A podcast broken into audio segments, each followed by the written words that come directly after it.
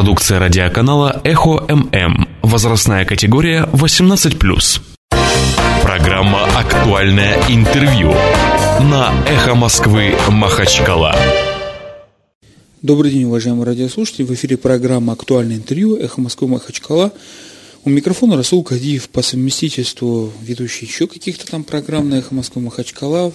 Когда вот позвонит директор грозным голосом скажет, Кадиев, давно у нас актуальное интервью никого не вели. И вот на актуальное интервью мы приглашаем актуальных экспертов. Вот. А, значит, в данном случае это очень актуальный эксперт. Это Денис Владимирович Соколов. Он старший научный сотрудник ранг Хиггс, правильно называется, или как? Денис? Зачем два Х? Ну, там вот два раза уже вы... На, ну, аварцы ХГ, там а, черточка не стоит. Расул уже два раза уже пытается зацепить. Да, да добрый день. Владимир Мау. Да, сначала нет, сначала ты экспертов обзываешь актуальными, угу, как вот майку в сезон. Понял.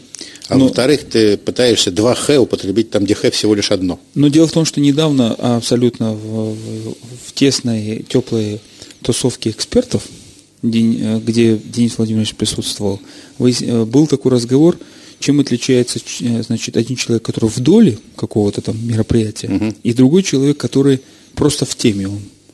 И Денис Владимирович... То есть ты хочешь сказать, что ты не, что ты не в доле, поэтому обиженно 2Х приписываешь? Да, не в доле, мы не в доле, да. но в теме. А в теме Денис Владимирович спросил, в теме это кто?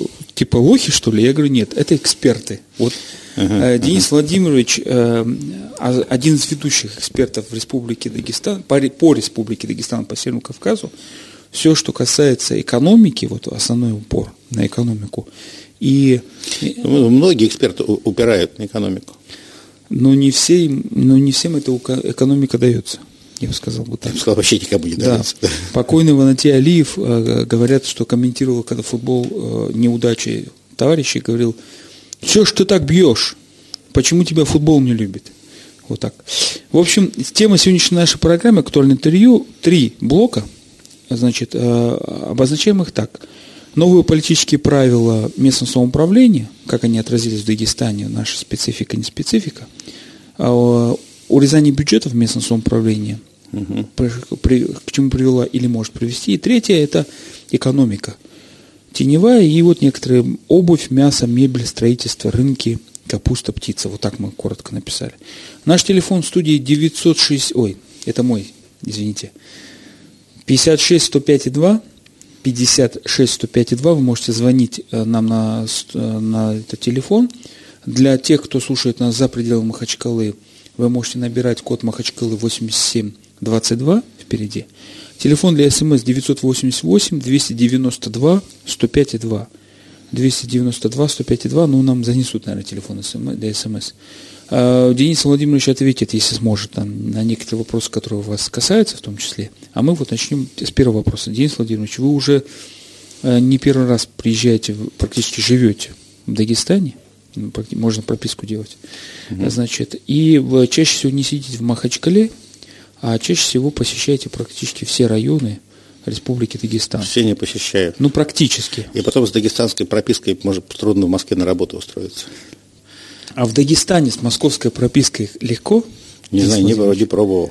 Надо, надо попробовать. А с питерской?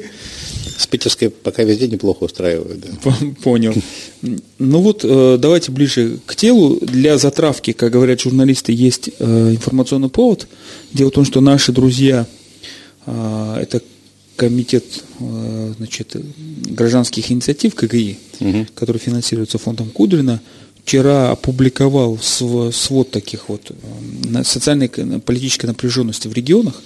Угу. И вот у Дагестана, тут по восьми показателям, таким очень интересным, у Дагестана там четырехуровневая шкала А, Б, С, Д, Е.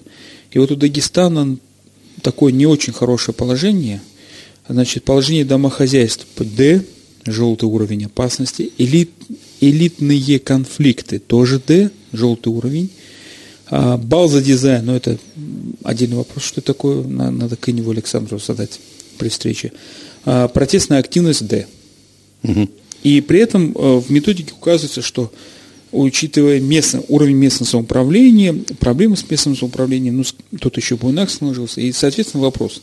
Как вы считаете, отмена прямых выборов всем поголовно глав муницип... сел угу. в Дагестане, она изменила, э, этот, изменяет какие-то правила игры структурно или нет?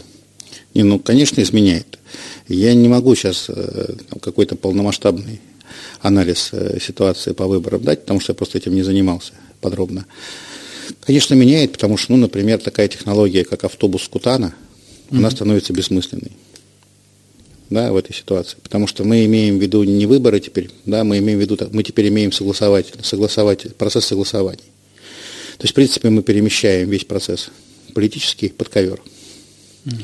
В этой ситуации независимого кандидата, который может там, пускай привести автобус из Кутана, там, подкупить сельчан, быть просто уважаемым человеком, которого выберут, независимо от того, что считает по этому поводу район республика, э, таких людей теперь быть практически не может. Да, это существенным образом снижает, обратную, снижает уровень обратной связи э, в республике. Потому что теперь как бы, ну, нету никаких красных лампочек загораться не будет во-первых, сначала, да, без красных лампочек будет сразу происходить какой-то конфликт, если он будет задуман. Вот, и здесь я бы сразу сказал, что кроме вот этой истории с изменением правил игры, параллельно же идет то, что вы вторым пунктом поставили, вопросы, да, вопрос бюджета, он будет влиять на это, потому что снижение бюджета, снижение, уменьшение количества денег в любом случае уменьшает влияние центральной власти – на местную жизнь. И здесь получается, с одной стороны, как бы республиканская власть бросает якорь на местный уровень и практически включает правила даже не двух ключей, а право вето за собой оставляет на... Э, ну, получается, что это по факту, по факту это вето, да, на любого кандидата э, в главы села. Да, ну, про районную главу тоже самое, можно сказать. С одной стороны, фиксирует право вето, а с другой стороны теряет э, другие инструменты управления, ну, не теряет совсем, но, по крайней мере, существенно снижается их возможность в связи с уменьшением бюджета.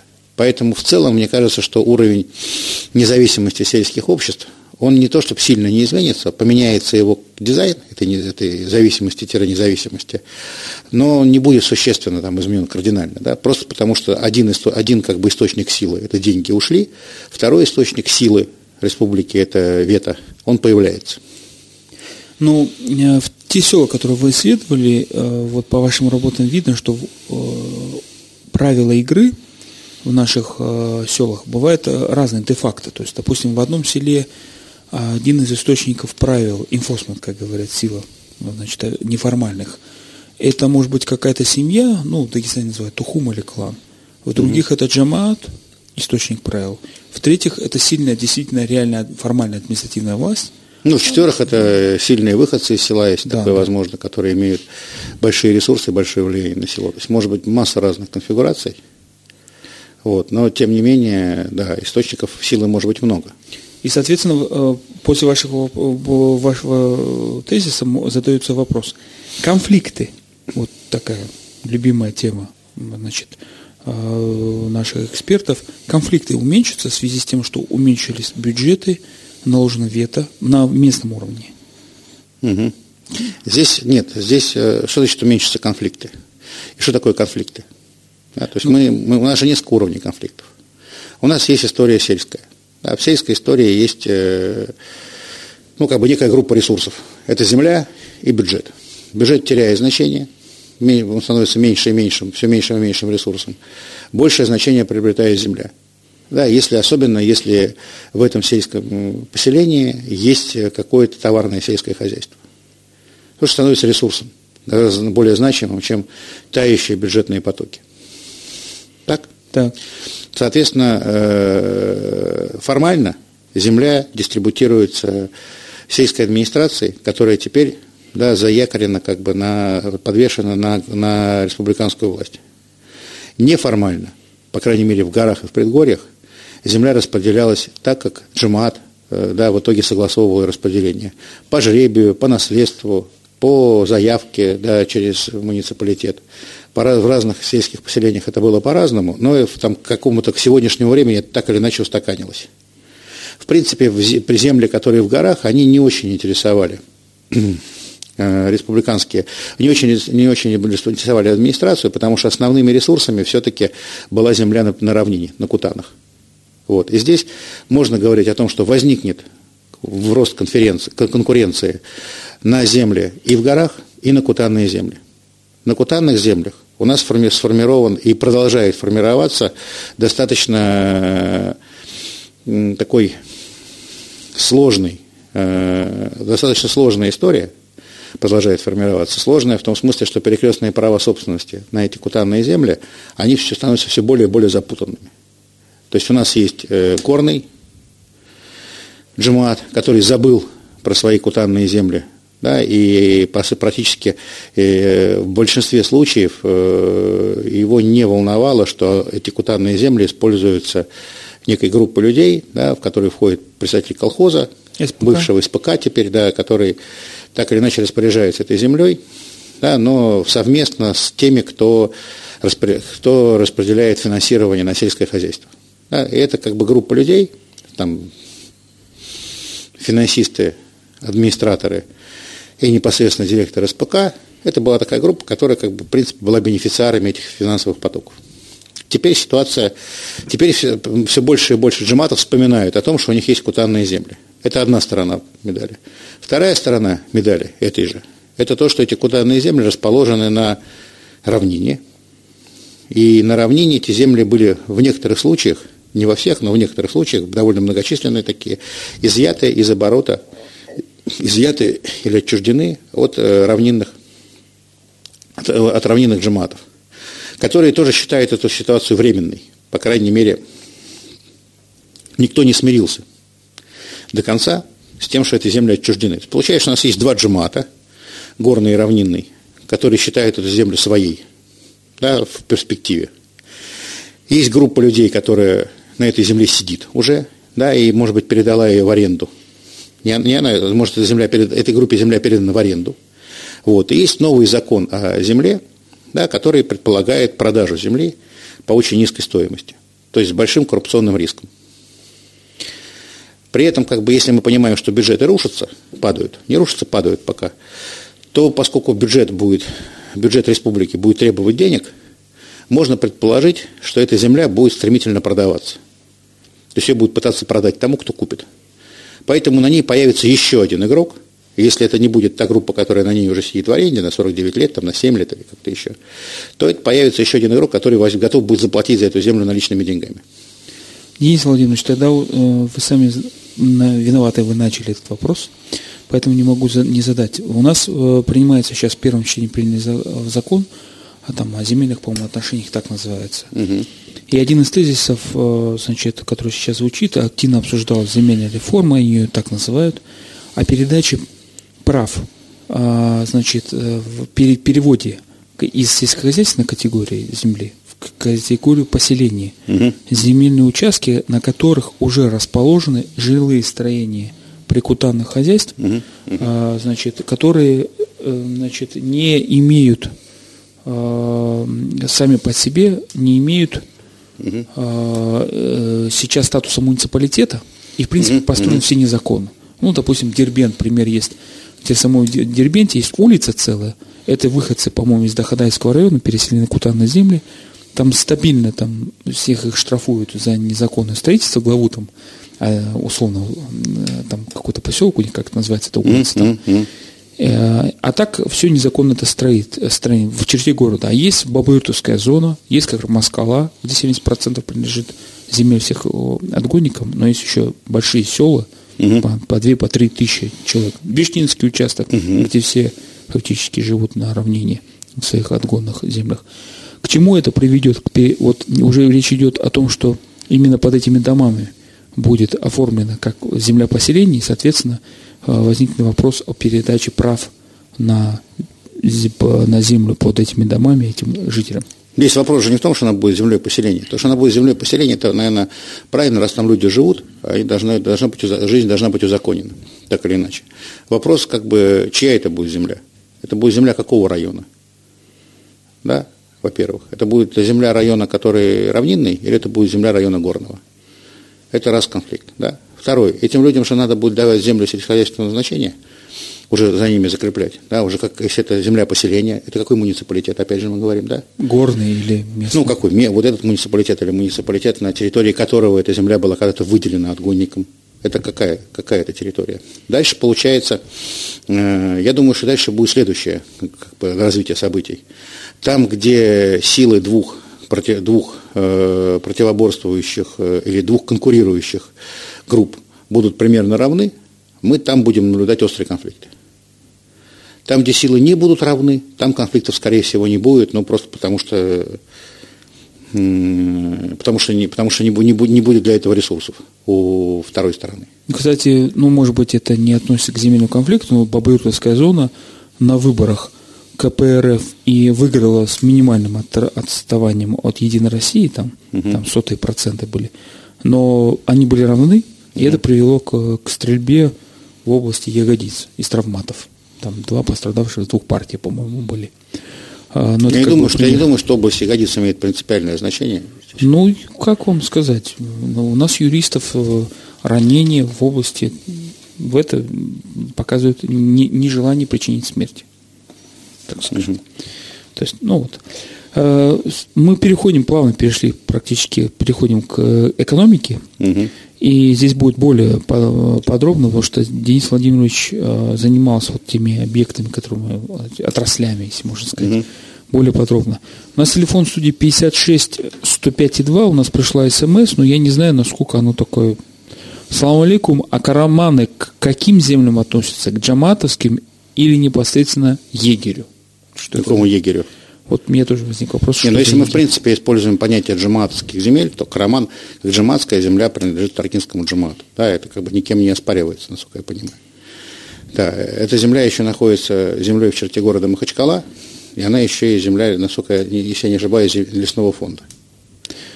Да? Еще проблема в том, плюс что это земля города... лесного, Да, плюс это земля лесного фонда, которая была в свое время незаконно распродана. Да.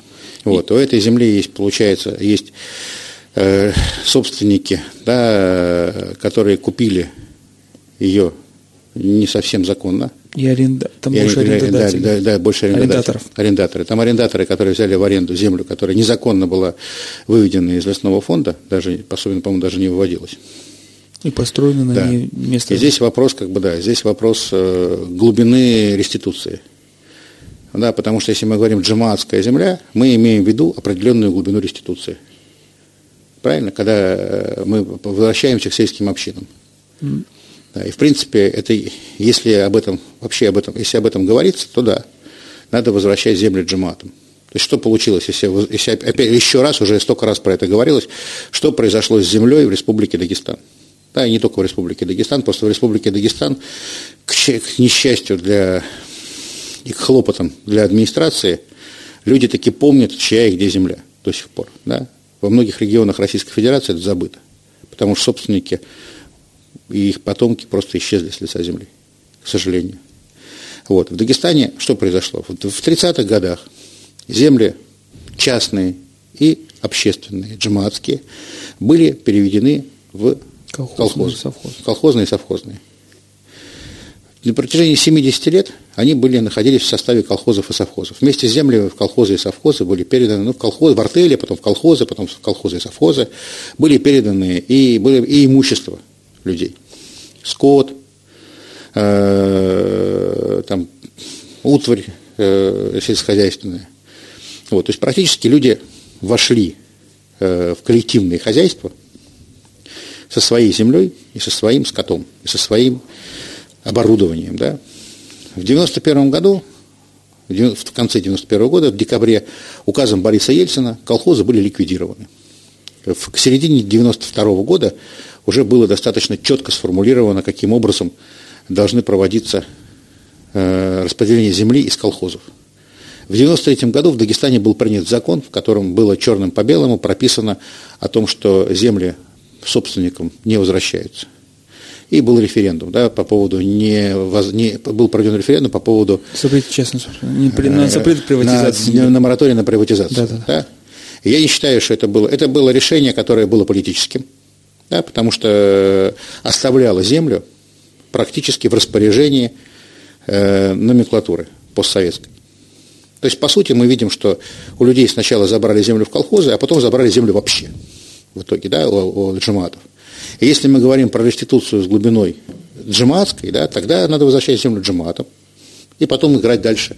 Там будут, будут проблемы, будут конфликты, поэтому, в принципе, земельная реформа в Дагестане не может быть корректно проведена без, без судебного разбирательства. Я бы сказал, справедливого. Да, без справедливого судебного, легитимного судебного разбирательства. Справедливость там это вопрос всегда спорный, она никогда не бывает полной, да, никогда не будут все довольны, но суд должен быть легитимен. Легитимного суда, который может на сегодня разобрать земельный вопрос, в Дагестане не существует на сегодня, к сожалению. Как и в Российской Федерации, по большому счету, нет суда, который был бы, удовлетворил бы всех. Да? Потому что прозрачной судебной системы нет. Вы как адвокат, да, ты как адвокат, ты же прекрасно понимаешь, как работает не говорите, клиенты больше не придут ко мне. Ну, что приходить-то? Ну, подожди, подожди, подожди. Судебная система – это одна история, клининговая система, которая работает, да, система согласования – это другая история, в ней тоже нужны профессионалы. Поэтому здесь вопрос… Как вы культурно называете ну, понятно. То, что да. мы дагестанцы привыкли по-другому называть. Ну, я не знаю, как, это, да, как ее назвать, можно еще. Я пытаюсь Клининговая называть... система, хорошо. Ну, я пытаюсь называть как-то цензурно, да. 56 105 и 2 телефона нашей студии, угу. программа «Актуальное интервью», у микрофона Денис Владимирович Соколов, который, с которым мы обсуждаем изменение правил игры политические, изменение экономических условий, сокращение бюджетного финансирования на местном уровне. А, перейдем непосредственно к экономике. А значит, да, такой общий сначала вопрос. В принципе, эксперт называет 70% в нелегальной экономике объем. Значит, уменьшится, увеличится она в связи с вот политическим... А кто называет 70%? Ну, вот, допустим, эта цифра фигурировала в приоритетных проектах развития угу. главы республики. Там было указано, что 70% дагестанской экономики находится в тени. Ну, это достаточно сложно посчитать, на самом деле, сколько процентов находится в тени. Учитывая бюджетников. Учитывая бюджетников, да, и учитывая вообще, э, учитывая инвалидности раз, они тоже в экономику поступают, да, учитывая пенсии, учитывая разные сельскохозяйственные кредиты, которые поступают на свету, потом пропадают из этого света, да, то здесь вопрос, как бы, сколько процентов сложный, спорный, вот. Э, я бы говорил о неких соразмерных э, цифрах, э, если говорить о бюджете домохозяйства среднего, да, я бы говорил о цифрах, о том, что цифры, которые домохозяйство получает из бюджета, и средства, которые домохозяйство зарабатывает в неформальном секторе, я бы не говорил, не называл его нелегальным, потому что это вполне легальная деятельность. Выращивание капусты, откорм крупного рогатого скота, э, строительство, мебельное производство, торговля, все, что хочешь. Да? Э, это, не всегда это не всегда нелегально, это, но это часто неформальная экономика. Да? Ну, где-то вот с размерной цифре, да, то есть где-то, ну, пускай будет 50 на 50. Для разных домохозяйств по-разному. Вот. И теперь, конечно же, в связи с тем, что рубль падает по отношению к доллару. Кредиты нету. Кредитов нету. Нет. Бюджеты на развитие уменьшаются. Конечно, бюджетная составляющая будет уменьшаться. И будет расти составляющая неформальная. Конечно же, да. Нелегальная. Но тогда мы переходим в, в, в нелегальное. Нам больше интересно, если она большая, ну так скажем. Мы вместе сектор. переходим. Но ну, вместе мы... берем и переходим. Да. Да, хорошо. А, обувь. Что обувь?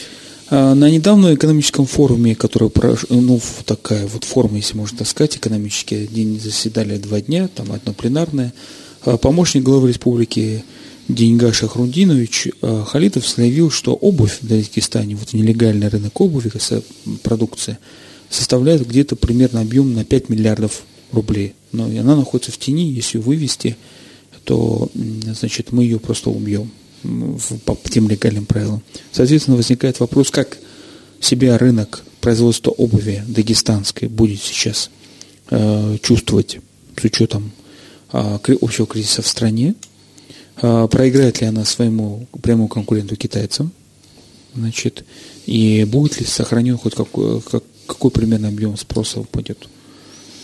Не, ну понятно, что спрос, в принципе, на обувь в стране уже снизился и будет снижаться дальше. Но это совершенно не означает, что доля на рынке дагестанской обуви должна уменьшиться. Она даже может увеличиться. Потому что стоимость рабочей силы здесь уменьшилась, соответственно, в два раза пока, если считать в долларах, да, в валюте, и будет э, уменьшаться стоимость других издержек постепенно. В принципе, это позитивная, э, хорошая новость для развития городской промышленности. А плохая новость то, что э, чиновники слишком с большим интересом смотрят на этот сектор. Э, потому что выведение из тени любого производства на сегодня, это, э, на мой взгляд, ну, большая ошибка будет. Для этого, если, это, если это делать без... Э, если это делать искусственно. Если будет выгодно, если государство сможет создать такие условия для производителей, чтобы они вышли из тени, они из тени сами выйдут. Не нужно никуда никого тащить из тени. Наша, пока наша администрация настолько плохо управляет экономикой, насколько это вообще возможно. Поэтому чем меньше оно и управляет, тем лучше. Не государство создавало производство обуви, не государство создавало производство мебели, не государство создавало производство капусты, мяса, мяса птицы в Республике Дагестан. Это все создано не благодаря, а вопреки усилиям государства по уничтожению городской экономики в целом, не дагестанского государства, вообще в целом российского. То есть российское государство планомерно создавало условия, в которых какое-либо производство собственное было невозможно. Поэтому не вы создавали, господа, не вам и из тени кого-то выводить, по большому счету. И если вы э, хотите рисковать, на сегодня будет, это, это как бы э, с точки зрения производителя, да, угу. с точки зрения прагматичной, если мы говорим не с точки не, не, не, не справедливости какой-то, да, а с точки зрения просто прагматичной, здесь совершенно другая история. Э, ну да, ну да выведите вы из тени обувь, ну сократится производство в два раза или в три. И что вы получите в итоге? Вы получите э, несколько тысяч безработных. И не, и не те налоги, не стоит овчинка выделки. У нас рекламная Москва Махачкала угу. недолго. Еще раз добрый день, уважаемые радиослушатели. Вторая часть программы «Актуальное интервью», которая в гостях у нас сегодня Денис Владимирович Соколов. А, мы говорим о дагестанской экономике, о правилах игры, изменениях в бюджет, э, бюджет, кризис в стране и перешли к вопросу такой, ну, я бы сказал, реальной экономики, что мы реально производим в Дагестане, что с этим всем будет учитывая теневые факторы экономики, там, реальную, э, не, ту экономику, которая не в тени, так скажем. Мы до рекламы обсудили обувь. Так, ну вот как раз я, да, очень зацепил тему, что, совсем, что, что же будет с Родиной и с нами, да, э, и мы говорили про обувь. Да. Вот на том этапе, на котором мы приближаемся постепенно, да, когда э, бюджетная экономика, а это экономика в кавычках, это не настоящая экономика, да, это экономика искусственная, которая создается с помощью бюджета и накачивается бюджетом. Она будет стремительно э, сжиматься и останется, будет на передний план выходить экономика неформальная. Вот здесь те сферы в Дагестане производства, которые смогут работать на внешний рынок, это прежде всего, это, ну, это та же самая обувь, это те же, та же самая мебель, если она выйдет на внешний рынок, это там сушеное мясо, капуста, все что угодно. Это будет то, что будет кормить республику. На этих э, людей, которые, опять же, не, не благодаря, а вопреки усилиям государства, вообще российского, я не имею в виду здесь Дагестан, потому что здесь э, лепта, лепта управленцев Дагестана, внесенная, скажем так, в, э, в осложнение жизни предпринимателям, она не самая большая. Им, вот, слава богу, да. это мало сейчас удается. Да, и вот здесь, э, на, на, даже наоборот, там надо сказать, что в Дагестане вот этой неформальной экономики каким-то чудесным образом оказалось больше, чем в других регионах. Потому что все, большинство членов власти – владельцы доли неформальной экономики. Ну, возможно, по крайней мере, э, инвесторами, да, часть денег, которые э, Дагестан уникальный в этом смысле республика, это, да, потому что часть денег, которые так или иначе распределяются на бюджетном рынке – по родственным связям, по дружеским связям, так или иначе. Просто с машины числе, упала случайно. Да, нет, нет, нет, не с машины упала, просто перетекают частично в неформальную экономику. Но не уезжают, в отличие от других регионов, за пределы России. Остаются... Уезжают, и уезжают тоже, но тем не менее что-то остается. Доля, что-то остается. Не такая да. доля. Мы не знаем, какая доля, но что-то осталось, и мы это вот смотрим, и мы можем это наблюдать даже в, какой, даже там, в тех селах, в которых работает вот этот кластер неформальной экономики, капуста, мясо, там пенсии, бюджетные зарплаты, если они есть, если люди их берут, они помогают осуществлять там, постоянные текущие расходы на коммунальные платежи, на пропитание, на одежду, а зарабатываемые деньги в, этой, в этом неформальном секторе удается аккумулировать. Да, и из этого, из этого появляются какие-то инвестиции. в принципе, вот, э, вот эти отрасли, которые будут работать на внешний рынок, на них вообще придется молиться, потому что больше ничего не останется. А мясо? Ну, в том числе и мясо, которое может выйти на внешний рынок. Я имею в виду, пока мясо в основном э, присутствует на внутреннем рынке, и здесь как бы тоже большая заслуга Дагестана и дагестанцев, которые предпочитали не есть мороженое мясо из Аргентины, а употреблять свое. Да. А как, свое это какое? Где мы производим мясо? У нас все время говорят, что мы покупаем мясо, которое привозят со Ставрополя, наши, которые делают дагестанцы на Ставрополе. Нет, баранина, конечно, есть и оттуда тоже, да, но там дагестанцы работают в Ставропольском крае. А говядина, это, например, э, Кадарская зона, это Карамахи, это, несколько, э, это Карамахи, Чебанмахи, Кадар, это Карабудахкенский район. Теперь, я, это... я помню, что в Ботлихе даже цех был по вакуумной упаковке сушеного мяса. В Ботлихе цех по вакуумной упаковке сушеного мяса я не помню. Вот э, небольшой, как бы, ну, можно сказать, цех. Да, машина по, по вакуумной упаковке сушеного мяса Дома. была в селении Гагатли. А, да. все, я перепутал. У Расула Османова он придумал паковать мясо вакуум, и после этого э, эта практика немножко стала развиваться, да, потихонечку. Но поскольку в основном мясо тоже идет на, внутренний рынок и по своим сетям, пока это не получило большого распространения, но как только это мясо выйдет на какой-то большой рынок, на открытый, да, эта вакуумная упаковка будет применяться все больше и больше. Так вот, вот эти вот отрасли, которые работают на внешний рынок, это все, что есть. Это, на них придется молиться. Это то, что будет спасать от хаоса но они будут есть э, в том смысле, что все, что есть у нас, как в реальной экономике, или а вот э, чиновники же будут визжать, плакать, что все, у нас ничего нету, а вот так же получается. Реально почему? Я не, почему? Что значит визжать и плакать? Но ну, у нас нет, не будет реального производства в тех, которые не в тени. Так же получается. Потому что э, вот давайте возьмем историю, допустим, со строительством... Не, у нас останется, ну, останется порт, да, останется э, таможня, останется, возможно, да, в, какой, в каких-то масштабах, останется электроэнергетика. Она построена, она будет работать, электроэнергия будет так или иначе продаваться. Другое дело, что э, далеко не все будут ее готовы покупать. Другое дело, условиях. что они зарегистрированы, все эти энергетики будет, да, практически, практически, практически закончена газификация горного, горных районов.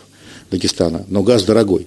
Да, и мы не будем Здесь платить тоже вопрос, за газ. Да, и сейчас а, оплачивать газ, э, электроэнергию э, позволяют довольно большие пенсии и инвалидности. Вот. Что будет, если эти суммы сократятся или исчезнут, это вопрос, да. Будет ли рентабельно платить за газ? Ну, давайте мы вот обувь, мясо, я перейду сначала к э, вот птицефабрике. Угу. То же самая история. Или это другое немножко ре, реагировать, по-другому они будут реагировать?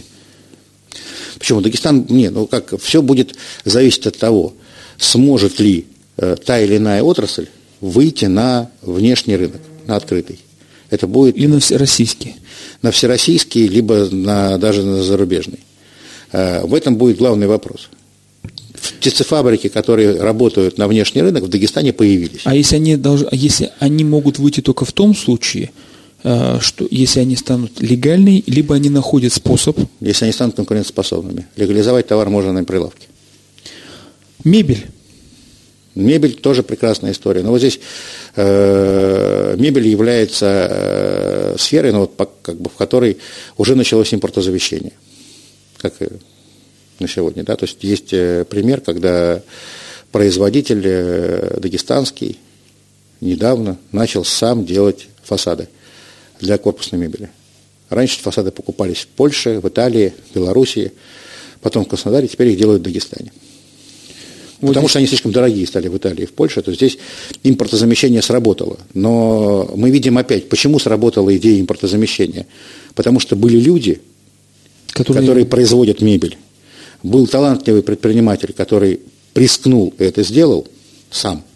Он не получил ни кредитов, ни поддержки государства. Он сделал сам на свой страх и риск, и все получилось пока. Да, и слава Богу. Потому что, но это люди, это их талант, это их риск, это их старания, это не лозунги и не проекты.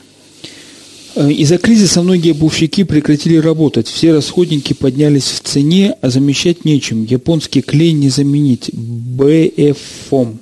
Вот такое смс пришло у нас. Но есть такое, и там другие, не все, не все, далеко не все обувщики прекратили работать. И есть э, информация о том, что дагестанским обувщикам все больше и больше, чаще и чаще удается выйти не просто на рынок, там, например, в Люблино, но и в торговые сети. Угу. Э, люди все равно будут покупать обувь. Если, да, и вопрос замещения импорта, это вопрос в том числе э, государственной политики. Люди сделают сами все, если им создать условия для этого, если им не мешать.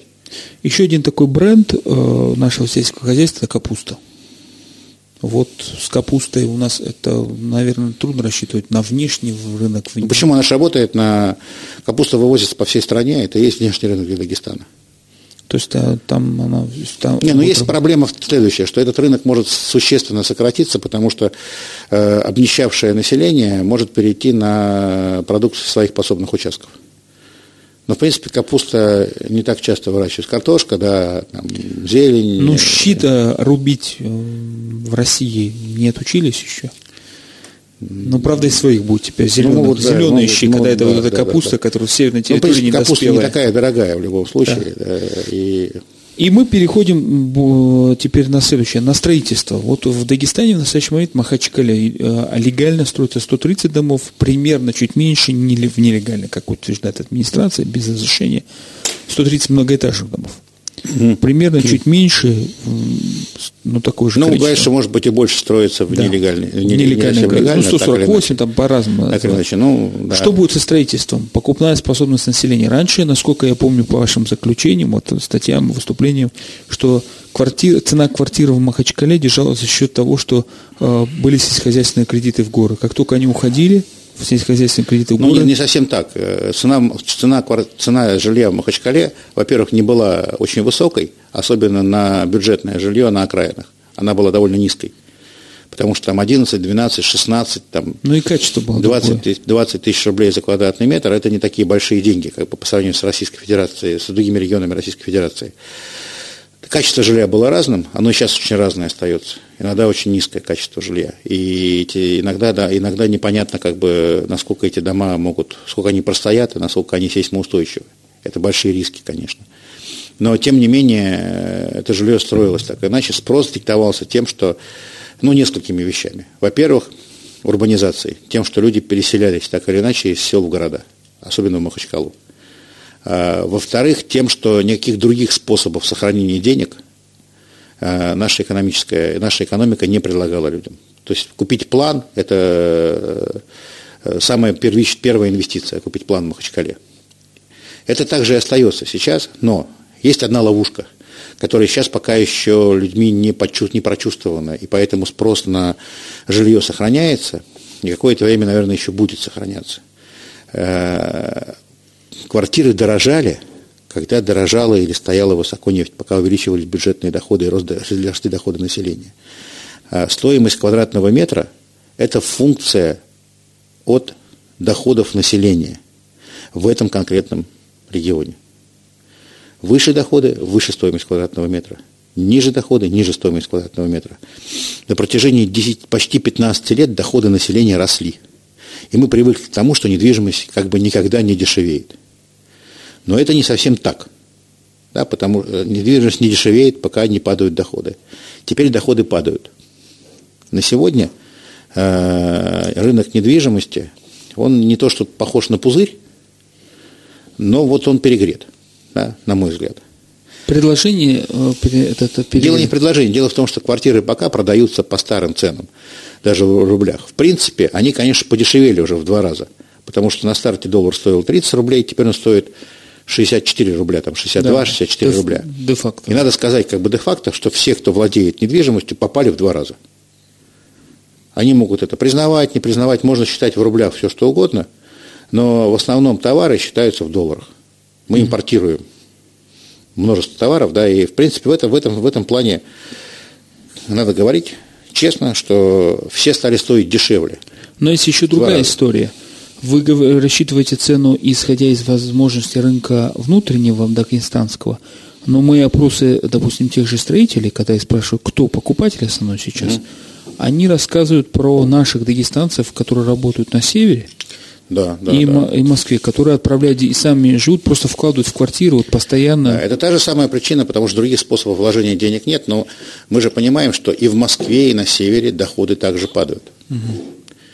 Да, То есть мы здесь- определенный лак да. времени пройдет, когда эти... Лак пройдет, конечно, кто-то, может быть, захочет вернуться, кто-то не сможет купить уже по новым, как бы в новых, с новыми доходами не сможет купить жилье в Москве или на севере, кто-то будет оттуда уезжать. То есть все равно спрос на, пока будет довольно высокий спрос на жилье в Махачкале, цены будут держаться, но это уже все равно, как это сказать, это хромая утка. То есть э, инвестиция в недвижимость это уже хромая утка, и надо понимать. 56 105 и 2 телефон нашей студии, программа «Актуальное интервью», э, ведущий Расул Кадиев, и в гостях у нас Денис Владимирович Соколов.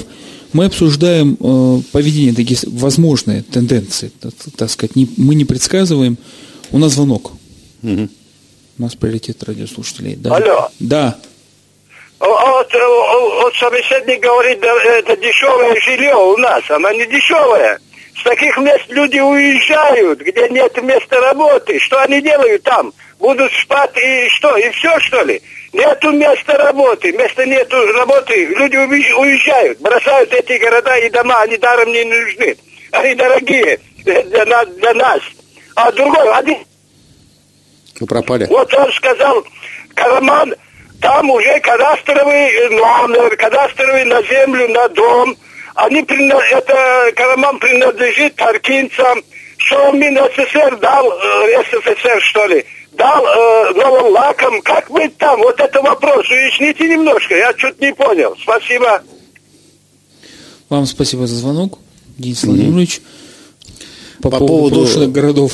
По поводу брошенных городов совершенно справедливо. Цена в Махачкале на, я, же- я уже даже это говорил, цена в Махачкале на жилье достаточно высока, потому что в Махачкале есть какая-то работа. А там, где работы нет, люди оттуда уезжают, едут туда, где работа есть. Как только доходы, как только заработать в Махачкале станет сложнее, и все сложнее и сложнее, да, так и стоимость жилья будет падать здесь. Но э, тут работают еще наши местные институты, как говорят, а, на мой взгляд, что Махачкала практически используется Дагестаном как, э, ну, как большой спальный город.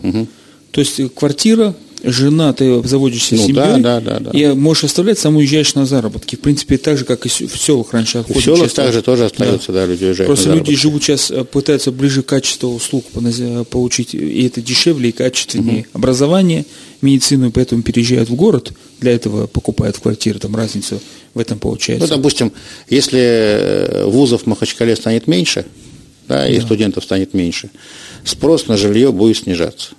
Да, и также работы станет меньше на рынке, спрос на жилье будет снижаться.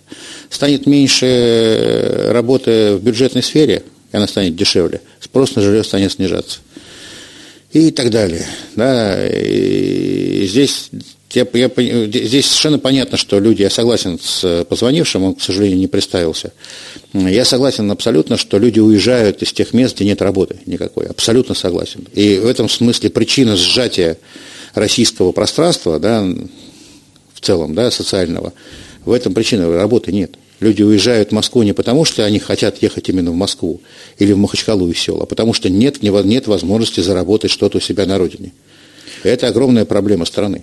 По секрету вам скажу, уважаемые радиослушатели, Денис Владимирович немножко занимается, так немножко это некорректно, глубоко, я бы сказал, занимается миграцией именно э, Кавказа и, в частности, дагестанцев, а именно он даже изучал наших дагестанских мигра- мигрантов э, трудовых, если так сказать, на севере, те неф- нефти, нефтяные районы и тому подобное. Но об этом у нас нет сейчас много времени говорить, мы перейдем к другой. Нет, еще был вопрос про торки. Про торки, насколько Роман, там, да. а, что типа Ну, там же- же да- дал документы Да, тогда еще на... Там же, был, там же был, были документы. Там просто, я, я говорил, есть конфликт, конфликт э, есть перекрестные права собственности. но- юридические и политические. Да, юридические, политические, джамаатские, да, и джамаат, джамаатская земля – это Таркон, Таркинская земля.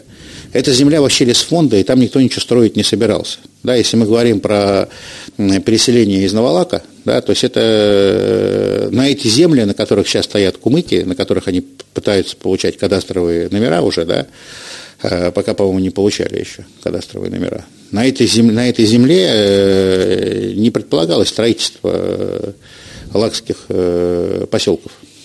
Вот. А так, в принципе, все можно согласовать. Да, если это делать, э, опять же, пытаясь учесть интересы всех участников процесса, да, но, э, к сожалению, это не всегда удается здесь. Ну и, соответственно, возникает... У меня был вопрос здесь про финансы. Почему? Потому что Сергей да, Денис Владимирович э, принимал участие здесь в, в форуме э, Халяль Экспо, и, где обсуждались и исламские финансы, в том числе он говорил больше э, там о реальном секторе. Я не специалист по исламским Да. финансам. Ну вот его при- пригласили поговорить о федеральном фек- секторе, значит, но у меня, соответственно, возникает вопрос. Но наши дагестанцы, если там будет меньше падать заработки на севере, там в том числе, да, они будут возвращаться в Дагестан, по, по вашему мнению? Вы как человек, который а, общались там, видели их, а, они, они- или там все-таки их удерживают некие другие вопросы, институты, и медицина, опять же, какой-то правопорядок другой. Не, ну кто-то будет возвращаться, кто-то сейчас возвращается, кто-то будет оставаться. На севере жизнь не сладкая. Это и работа тяжелая, и условия для жизни там не очень хорошие. А, Но, как показывает на сегодня вот опыт, э, не опыт, а такая траектория миграции, многие возвращаются не в Дагестан. А куда? Уезжают в Москву, уезжают в Санкт-Петербург, уезжают в Ставропольский край, особенно в регион Кавказских минеральных вод, уезжают в Краснодарский край, в Ростовскую область. То есть, в принципе, уезжают в Тюмень саму. То есть, есть э, в Тюменской области большой, есть три региона, таких под субрегиона. Это юг, юг Тюменской области, Ханты-Мансийский автономный округ и Ямало-Ненецкий автономный округ. В основном работа на нефтегазовых месторождениях связана с Ямало-Ненецким и Ханты-Мансийским автономными округами. Там работают ну, все. Но там жить вообще тяжело, особенно в Янау. Там совсем холодно, и э, жить там всю, всю жизнь и проводить старость никто не хочет. Поэтому многие строят дома. Ну, не дома, а квартиры сразу строят в Тюмени. И уезжают в Тюмень. Иногда это происходит там в два этапа. В Тюмени уезжают сначала дети, они там учатся, а потом туда уезжает вся семья, выходя на пенсию. У нас звонок. Алло? Алло. А, здравствуйте. Здравствуйте. Магомед Здравствуйте. Махачкала. Я хотел вопрос задать гостю Эхо. А, Я, как понял, человек, разбирающийся в экономике, я начало не слышал, к сожалению. Вот э, я знаю, что в Швейцарии э, сельское хозяйство 20 на 20% это про- производство экологически, экологически чистых продуктов. А в Дагестане, там примерно такие же горы, как в Дагестане. Вот э, каковы перспективы вообще, если этим заниматься э, в Дагестане, в Дагестанских горах, производством экологически чистых продуктов? Спасибо. Да, э, перспективы заниматься экологически чистыми продуктами в Дагестане, на мой взгляд, прекрасные, но очень небыстрые. Швейцария к этому шла. Ну, вот, э, правила игры да, экономические в Швейцарии Устанавливались устанавливались снизу. примерно тысячу лет назад. Да. То Примерно и- тысячу лет назад там возникало товарное производство молочных продуктов, знаменитые швейцарские сыры, да, которые поставлялись в города и так далее. Э, Знаменитые там, ну, мясо-молочная продукция, да, в основном. Э, и на сегодня, да, рынок Европы созрел, чтобы там возникали и чтобы там могли присутствовать и дешевые продукты питания, и экологически чистые чуть подороже. На сегодня в Российской Федерации Я не знаю пока даже Москву, даже таких, рын, таких рынков, где это было бы существенно, где бы, где бы это существенно отличалось. Даже при очень больших, э, при очень больших э, разницах в ценах. Вы знаете, что в Москве есть такая сеть «Азбука вкуса», она просто фантастически дорогие продукты там. Но при этом сказать, что они там экологически чистые, я не, не сложно. У нас слишком продажная у нас слишком продажная система вся, она слишком прогнившая, рыночная. что рыночная, она не рыночная, она слишком прогнившая, чтобы можно было гарантировать, что ваши экологически чистые продукты, попав на прилавок, э, будут э, там востребованы в следующий раз, что их не заменят на простые продукты, на которые поставят вашу марку. Денис Владимирович, ну, конечно, конец, конец программы, в любом случае мы вас Благодарим, надеемся еще раз неоднократно увидеть в этой студии. Э, напоминаю, что еще когда Эхо э, была в другом, а по другому адресу, Денис Владимирович в 2009-2010 году э, принимал участие в эфирах. Я помню тогда эти прогнозы. Мы поднимем обязательно эти эфиры с выступлением Дениса Владимировича. Угу.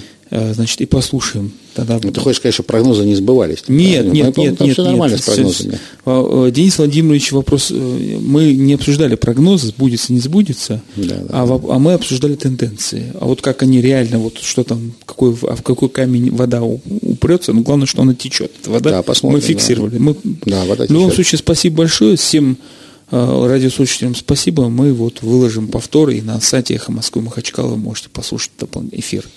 Да, спасибо большое.